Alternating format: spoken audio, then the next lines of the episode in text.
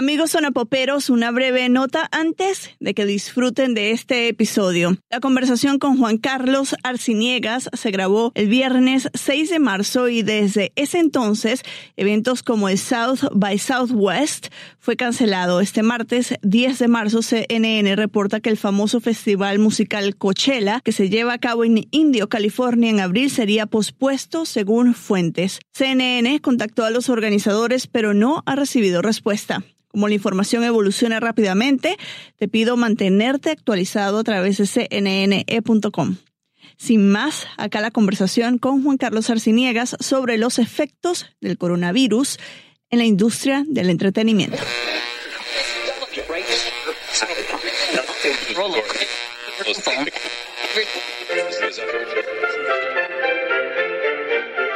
Según el diccionario de la Real Academia Española. La cultura pop se define como el conjunto de las manifestaciones en que se expresa la vida tradicional de un pueblo. Nosotros la definimos como música, cine, televisión, famosos, teatro, moda y arte. ¿Y tú? ¿Cómo, la defines? Somos Zona con Marisabel Houston y Javier Merino. Es el CNN Center en la ciudad de Atlanta, en CNN en Español Radio, en la cabina número 3, la de Leti Guevara. Yo soy Marisabel Houston. En esta oportunidad, un episodio especial que estamos haciendo de Zona Pop con Juan Carlos Arciniegas, que ya está conectado vía FaceTime. Em, lo decimos invitar porque queremos hablar de toda esta preocupación que hay en el mundo con respecto al coronavirus y el impacto que está teniendo en la industria del entretenimiento, porque aunque usted no lo crea, sí lo está eh, teniendo y ya se han suspendido desde películas hasta festivales. Hola Juan Carlos, ¿cómo estás? Marisabel, muy bien. ¿Tú qué tal? Un saludo desde Los Ángeles. Bueno, eh, lastimosamente te tuve que sacar de, de estar con, con Ricky y con Enrique Iglesias, que esa entrevista ya la van a ver en nuestro canal de YouTube, para hablar de, este tema.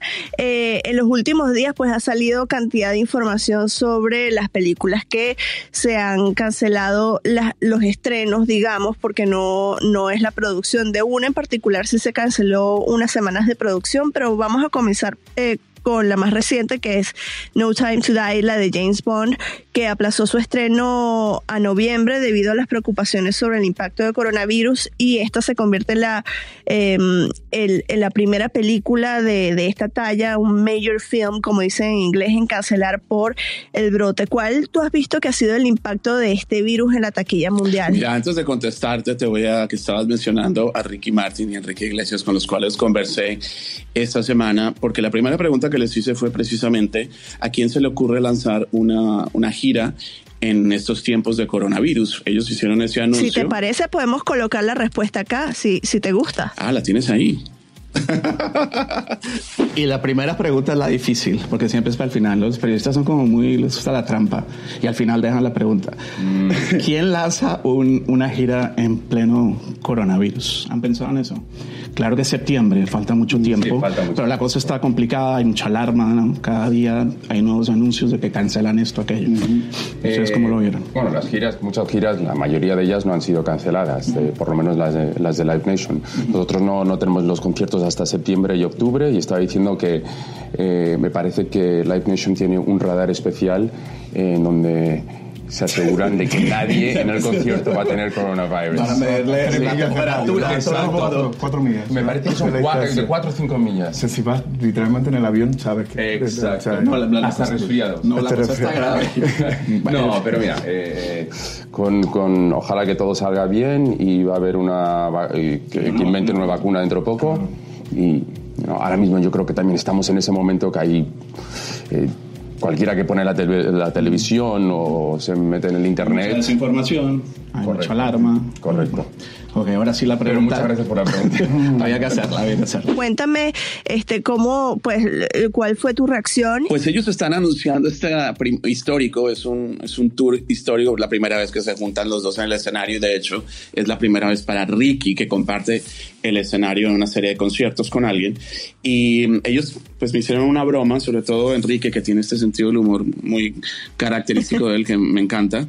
Um, pero al final les dije, no, esto es una cosa seria claro, la gira de ellos comienza en septiembre y Enrique en ese momento me dijo, mira, sabes que eh, hemos visto que otras giras de lo de, lo que es el, equipo que trabaja con ellos de Live Nation no se han cancelado, pero sí hemos visto que BTS, por ejemplo, la agrupación coreana, eh, tuvo que cancelar varios conciertos en Asia, uh, Mariah Carey también por miedo al coronavirus, etcétera. Pero tú me estás hablando o me estás preguntando más bien de la taquilla y cuál ha sido ese impacto eh, del, del, virus. Te puedo decir que es un poco difícil determinarlo en este momento. Y te cuento, con el estreno de Mulan, eh, que tú hablabas de ella, va a ser en, en tres semanas, ¿no? A finales de marzo.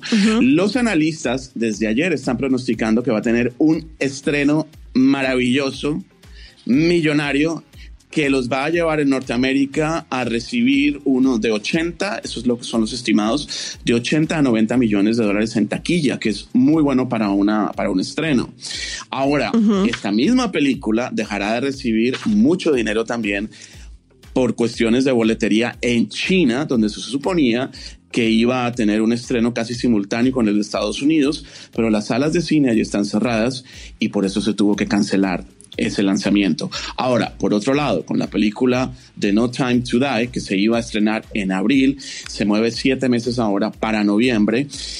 Ese simple movimiento en el calendario le estaría generando, según estimados también de analistas, de 30 a 50 millones de dólares a, los productores. MGM. MGM United Artists. Um, y es que por estas medidas de precaución que se están tomando en el mundo entero, aunque ellos no lo aducían directamente esa decisión de mover la fecha al coronavirus. la película, si se estrenara ahora en abril, se dice que estaría perdiendo 30% de los ingresos normales de taquilla si se hacía ahora. Ahora, entonces son muchos factores y yo pienso que hay que ver caso por caso, pero los analistas indican que el impacto negativo del coronavirus en una taquilla mundial y que tienen también que ver con las producciones, que me imagino que hablaremos de eso también, puede llegar a los 5 mil millones de dólares. pero de nuevo, hay que ver caso por caso y hasta el momento pues la cosa solamente está afectando a James Bond. Claro, ¿y por qué, por qué China es tan importante para el, para la taquilla mundial. Es la segunda taquilla de relevancia ah, del mundo después de Estados Unidos, ¿cierto? Bueno, sí, China, China es muy importante, como lo es la India y, por supuesto Estados Unidos y Norteamérica, porque ahí se cuenta también Canadá y México. A veces México registra obviamente sus ingresos de forma separada por ser Latinoamérica, pero son los grandes mercados. China había sido por tradición un mercado muy cerrado, ¿no? Completamente Estados Unidos. En los últimos años hemos visto una apertura hacia las producciones de Hollywood, siguen habiendo eh, filtros que, que, impiden que todo entre, ¿no? Pero son más de 70 mil salas en todo el país en este momento que están cerradas, así que hagamos las cuentas para saber por qué es tan importante que una película que triunfe en Norteamérica también lo haga en China. Si aquí un estreno importante son cuatro mil mm, y pico de salas, imagínate tener 70 mil salas en China pasando la misma película, sería el impacto es enorme en cuanto a esos ingresos de taquilla para producciones de Hollywood. Y como ya lo habíamos mencionado, las salas de cine han cerrado este año por el brote y se esperaba que durante la fiesta más importante de la región, que es el año lunar, se lograra una buena recaudación, pero, pero no ha sido así. El año pasado en ese periodo se recolectó aproximadamente 721 millones de dólares según la agencia estatal de China, Xinhua. Y mm, yo, hay una página que yo consulto mucho que es boxofficemojo.com, que es una página que te da las recaudaciones em, de varios mercados, entre ellos chino, y me, me causó este... Eh, no, sorpresa, porque ya con todo lo que hemos visto de las noticias era algo de esperar que el, de, el declive, la recaudación desde el 24 de enero, en la semana de entre el 7 al 9 de febrero, solo registró una recaudación de 3.956 dólares. O sea, eso es inaudito, ¿no? Una pérdida del 85,7%. Este, imagino, no sé con qué periodo lo comparan ellos, pero imagino que es con el periodo similar tal vez las semanas anteriores. Entonces por ahí se da una idea de, de la importancia de, de este mercado en, para las producciones, las productoras, los estudios de cine. Las producciones que han aplazado sus estrenos. Habíamos leído sobre Misión Imposible 7 que precisamente se iban a dirigir a Italia y decidieron este, cancelar al menos esa parte de la producción. ¿Qué has visto tú que se, han que se ha comentado allá en Hollywood? ¿Qué has leído? Mira, la, la, las, las producciones, los... Eh, todos los planes que se tenían para Misión Imposible, que era en Venecia, ¿no? Iban a hacer tres semanas de rodaje allí, tres semanas, le dijeron a la, a la gente, vuelvan a sus casas y por lo pronto lo vamos a poner ahí en, en pausa. Um, veía yo también que la producción de un programa que es súper popular en la televisión eh, de señal abierta en Estados Unidos, que es The Amazing Race, creo que es de la cadena CBS, también se tuvo que, que poner en pausa su, la grabación de los capítulos, um, evitando pues eh, que, el, que, el, equipo de, producción vaya a verse expuesto al coronavirus. A mí conversaba también con, me contaba un amigo eh, que vive en Milán, me decía Juan Carlos, es que todo está cerrado, los museos, las salas de cine, el teatro, uh, los estadios, los partidos se están llevando a cabo ahora sin público, como ocurrió también con el desfile de modas de Giorgio Armani. Imagínate. No lo cancelaron, pero dijeron, ok, no, la gente que iba a venir, que son muchos influyentes, ¿no? Y que uh -huh. depende de ellos también para que la gente vaya conociendo lo que está pasando en esos eh, cortos, eh, pasarelas muy, que son muy cortas, pues dijeron, no lo vamos a hacer streaming, pero no va a haber absolutamente nadie allí. Um, una de las cosas, además de estas producciones que te digo que por lo pronto han cancelado, y el, el, miedo ahora es para muchos es que el Festival de Cine de Cannes, que se lleva a cabo en, en mayo, mayo, claro. se cancele porque ayer Francia tomó la decisión um, de que iba a extender hasta finales de mayo eh, la prohibición que tiene de que se lleven a cabo eventos donde haya más de 5 mil personas reunidas en espacios cerrados. Claro, el Festival de Cine de Cannes es un espacio abierto, obviamente a excepción de las salas de cine, pero lo que te digo es el tráfico, el gran tráfico que yo he estado allí ocurre en las calles, pero hay un mercado eh, paralelo al festival donde dicen que participan 12 mil personas, pero pues no van a estar 12 mil personas constantemente en este centro de convenciones que hay inmenso allí, pero podría haberse afectado. Ahora, en la próxima fin de, el próximo fin de semana también se lleva a cabo, y que tú lo sabes, el festival South by Southwest en uh -huh. Austin en el estado de Texas, que reúne a gente que hace música, gente que hace contenido audiovisual, etcétera. Eh, varias compañías como Netflix, como Warner Media, a la que pertenece CNN, han dicho no vamos a participar en la edición de este año. Estamos a una semana y muchos se preguntan por qué no lo cancelan de una vez. No, vamos a ver si también eso lo, lo vamos a ver en no sé, en un par de días o horas uh -huh. de que pudiera haberse afectado. Entonces ya, como te digo, ese no hay un efecto dominó realmente, pero yo creo que una vez empiezan a cancelarse grandes, grandes eventos, van a empezar a caer otros. Bueno, ya lo vimos esta mañana que el Festival Ultra, que es un festival de música electrónica famosísimo eh, a nivel mundial, mucha gente de otros países viene acá a Estados Unidos, se realiza en, en la ciudad de Miami. Ellos publicaron en la mañana del día de hoy eh, aunque esto ya se venía conociendo desde hace unos días, eh, una nota oficial en su cuenta de Instagram, la estoy abriendo en estos momentos, en la que dice que eh, pues decidieron suspender o las, el, la ciudad de Miami, el, el, el, gobernador de la Florida les, les pidió este suspender el festival por eh, el brote del coronavirus. Imagínense, toda la gente, porque ahí va cantidad de gente, es un festival de tres días, el estilo Coachella, y ese es otro festival que este que um, vi mencionado en las noticias que todavía no, no se ha tomado una decisión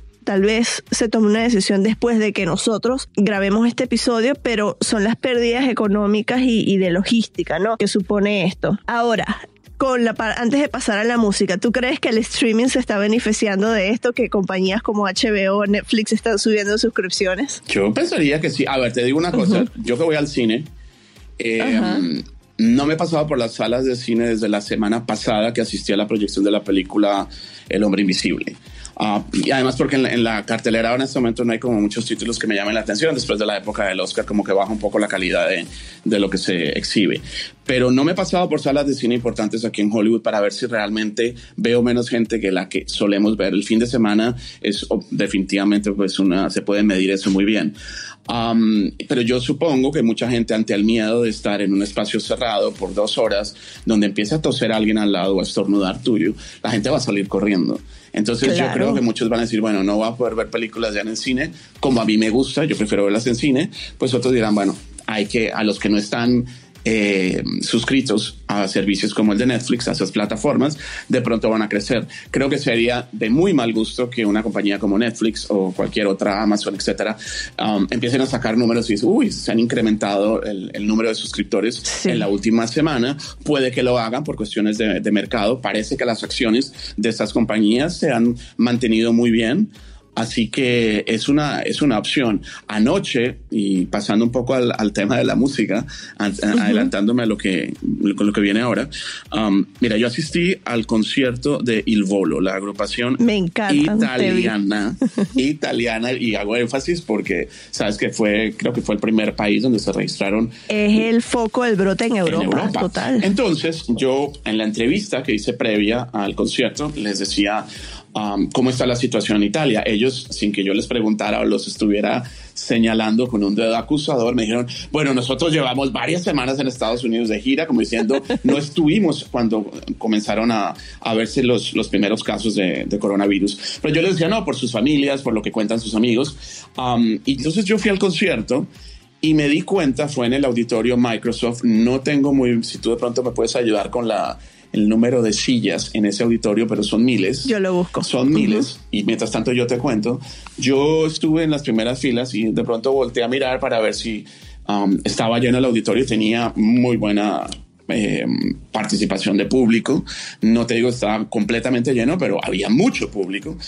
Y si tú te das cuenta, su público son personas ya adultas personas de, la tercera edad, porque yo vi, por ejemplo, a Priscilla Presley, que estaba acompañada, que no supe quién fue esa señora, que estaba en, silla de ruedas y alrededor de ella había mucha gente de la tercera edad que lastimosamente son los que están siendo afectados y donde se están presentando la mayor parte de, muertes, si no me equivoco, por el coronavirus.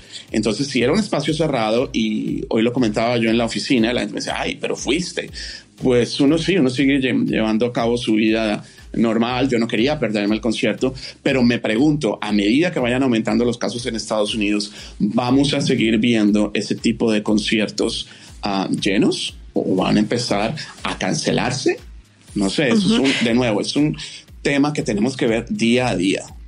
Sí, son 7.100 personas en afuera por lo menos, el Microsoft. Por lo menos habían 5.000 entonces, y gracias por, darme la, la, cifra pero ya uno se, uno se expone de esa manera y, y, como te digo, la gente va a dejar de vivir su vida. Me gustaría hablar contigo la próxima semana y decirte, sabes que en las salas de cine no pasó nada, sigue igual, pero lo vamos a ver en la taquilla también, ¿no? La asistencia, como estuvo.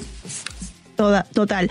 Bueno, ya para finalizar con la parte musical y acepto la invitación de que hablemos la semana que viene para ver este cómo ha evolucionado el tema. Ya comentábamos que BTS eh, cancelaba el inicio de su gira que precisamente iba a ser el 11 de abril en el Estadio Olímpico de Seúl que Corea del Sur es uno de los países asiáticos en donde se han visto casos. También Green Day, la banda de punk rock eh, estadounidense, posponían su gira por Asia. Iba a iniciar este mes y recorrerían este, lugares como Singapur, que es un foco también de coronavirus, Bangkok, Hong Kong, Seúl, Osaka, Tokio, Manila y Taipei. Ellos dijeron que, que bueno, en su página web que, era debido a las preocupaciones de salud que tenía la banda con respecto al brote. Maluma fue uno de los que se presentaba en Milán este sábado 7 de marzo y este pospuso el concierto para el 31 de marzo. Veremos si esa fecha se sostiene. Eh, Avril Lavigne, que es una cantante canadiense francesa, tenía 12 fechas en Asia y también la, las pospuso. Y ya tú habías comentado con Mariah Carey que se iba a presentar en Honolulu. Para finalizar, Juan Carlos. ¿Tú habías visto una respuesta similar en el mundo del entretenimiento con un virus como tal en el pasado? Porque a mí yo no recuerdo nada similar, este, ni no sé, con el SARS, con el ébola no ocurrió, el ébola es algo más reciente, pero yo no recuerdo algo de esta magnitud. No, yo tampoco. Y te digo, si, si, si lo puedo comparar y, quizás muy mala la comparación, pero de pronto a nivel de histeria, a nivel de desinformación, no sé, ah, o de precaución también, ¿no? que es muy importante. Yo no, no puedo como recordar un caso así, lo único que te digo y que no tiene nada que ver es, por ejemplo, cuando ocurrió la matanza en, en, eh, en una sala de cine en Colorado en el 2012, cuando se estaba proyectando una de las películas sobre Batman donde murieron, murió, más de 10 personas murieron, unas 70 resultaron heridas. Eso hizo que se redoblaran las medidas de seguridad en las salas de cine. Que la gente tuviera, y que la gente tuviera un poco de miedo de ir al cine, pero de nuevo, no estoy comparándolo porque no tiene que ver con un tema de salud, bueno, salud mental tal vez, pero, pero sí lo comparo en el sentido de que la gente empieza a decir, uy, tal vez no voy a hacer esto. Y como te digo, ayer estaba lleno el concierto del Bolo, y su público es la mayoría es adulto, había gente de la tercera edad. Y digo yo, la gente en este momento fue a verlos, pero ¿qué va a pasar en una semana? ¿Seguirán yendo a sus conciertos? Hay que ver, esperar. Hay que ver, eh, pues la semana que viene, ¿te parece si hablamos para ver en qué ha evolucionado esta noticia y, ver, pues, en taquilla cómo ha, este, no sé qué estrenos hay la semana que viene o esta semana que puedan hacer ser así grandes que puedan afectar, pero podemos evaluarlo eh, y ahí hablar. ¿Te parece, Juan Carlos? Genial. Me parece. Bueno, da tus redes sociales para que la gente que nos escucha aquí a través de Apple Podcasts, Google Podcasts y Spotify vayan y te sigan si no lo hacen. Gracias. Bueno, en Instagram estoy bajo Ojo Crítico, Ojo Crítico. Y en Twitter, bueno, estoy también en Facebook, estoy... ¿En dónde más estamos? Eh, en Twitter estoy bajo arroba Juan Carlos CNN. Así que ya los espero también hablando con los, como te decía, con los artistas esta semana, con Ricky, eh, Martín, con Enrique Iglesias, con El Bolo, todos preguntando sobre el coronavirus porque no es un chiste, está ocurriendo en el mundo entero. Estamos viendo que aumenta el número de víctimas que, eh, fatales y gente que se está enfermando y hay que preguntárselo a ellos porque ellos están viéndose afectados o se van a ver afectados de pronto por esto. Y se exponen a muchísimas más personas que nosotros en nuestra vida diaria, entonces obviamente. Claro, yo ayer le, yo ayer le, yo vi el, después el, el, bolo para seguir la charla, eh, fuimos a saludar a, a los muchachos para despedirnos Um, yo al final me, yo le di un beso a cada uno, porque como son italianos, y después dije, ay, les habrá molestado el beso, porque ellos estaban abrazando a todos los amigos que fueron a, a verlos, a despedirse de ellos y a tomarse la foto. Uh, pero quizá en una semana ya no nos estemos dando besos con la gente. Claro. Pero bueno, eh, muchísimas gracias a todos los que nos escuchan. Ya ven, eh, Arciniegas muy mal acompañado con toda esta gente. Imagínate, muchas, muchas productoras aquí abajo estaban enardecidas cuando vieron que entrevistaste a Enrique y a Ricky juntos. Eh, no, voy a decir quiénes eran, pero bueno, estaban, estaban emocionadísimas. Yo voy a ir a ese concierto cuando vengan aquí a Atlanta. Pero bueno, mientras tanto, nos seguimos por WhatsApp, querido. Bueno, querida, muchas gracias y ya veremos qué pasa con todo esto y que ojalá termine pronto, ¿no? Muchísimas gracias a todos y recuerden suscribirse en las plataformas y encontrarnos como Zona Pop CNN en Twitter, Facebook y en Instagram. Y a mí me pueden encontrar como arroba Marisabel Houston en Instagram y arroba Houston CNN en Twitter. Hasta la próxima.